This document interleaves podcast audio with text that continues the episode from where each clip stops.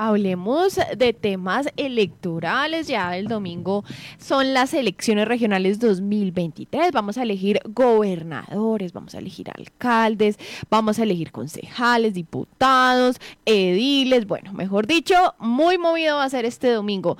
Pero bueno, Oscar, yo sé que usted me va a traer una información muy importante para hoy, para que la tengamos en cuenta en estas elecciones. Yo quedo con una duda, Oscar. ¿Quién será que vota más? ¿Los hombres o las mujeres? ¿Usted qué dice?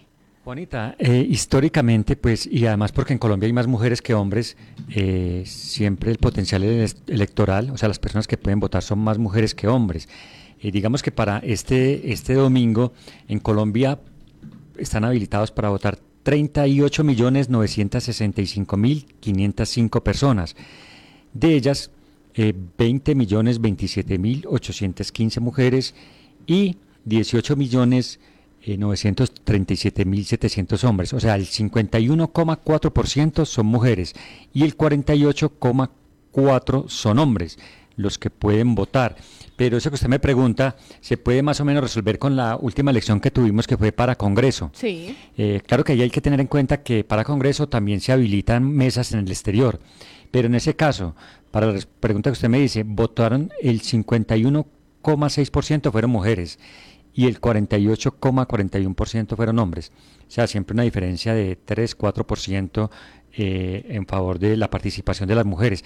Pero Juanita, mire, eso contrasta con la presencia eh, en nuestras corporaciones públicas y en nuestros cargos públicos de las mujeres. Es realmente muy bajito. Eh, sigue, se sigue llamando la atención por parte, por ejemplo, de una alianza que tiene la Registraduría Nacional del Estado Civil con eh, el Centro de Estudios y con la ONU Mujeres en el sentido de que en Colombia realmente no se han logrado las cuotas de participación de paridad entre hombres y mujeres en, la, en los cargos públicos. Está como en el 18% apenas, o sea que es un porcentaje muy, muy, muy bajito. Eh, se presentan muy pocas mujeres para los cargos o si se presentan no logran llegar a las corporaciones.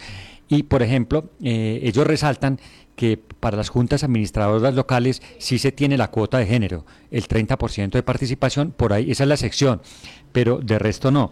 Por ejemplo, para las alcaldías eh, en Colombia, creo que en Colombia son 1.112 municipios, 1.102 municipios, perdón, y se presentaron, apenas es el 16% de las que se presentaron son mujeres, de las que aspiraron. Para el caso de las gobernaciones sí subió un poquito, eh, en este caso 45 aspirantes a, gobernaciones. La vez pasada fueron 20, sí subió muchísimo, la realmente sí.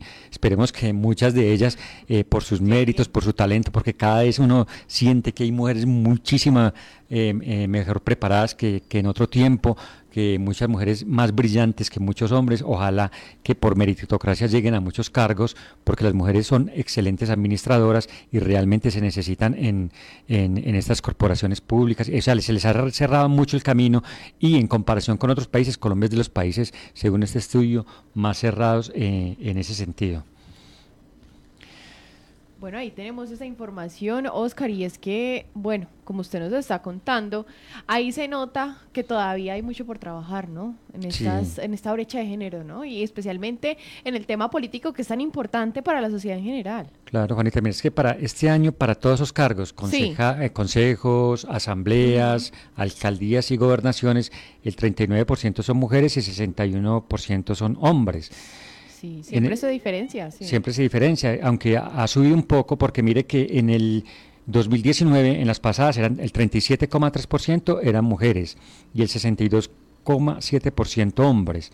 En el 2015 era el 36,6% mujeres y en el 2011 era 36,1, ahora está en 39, ha subido algo. Ha ido aumentando, ¿cierto? De a poquito. Pero lo que le digo, una cosa es que se presenten, bueno, eso está bien, pero otra es que, por lo general llega. No llega. Bueno, Vamos a ver qué ocurre. Por ejemplo, aquí, pues Oscar, que a la alcaldía son 10 candidatos y hay una mujer, y a la gobernación no hay candidatas mujeres. Dice mucho, sí, solamente Paula Toro la candidata a, la alcaldía, los otros nueve son hombres, y para la gobernación tenemos cuatro hombres. Sí, sí, señora. Ahí, ahí nos muestra mucho bien.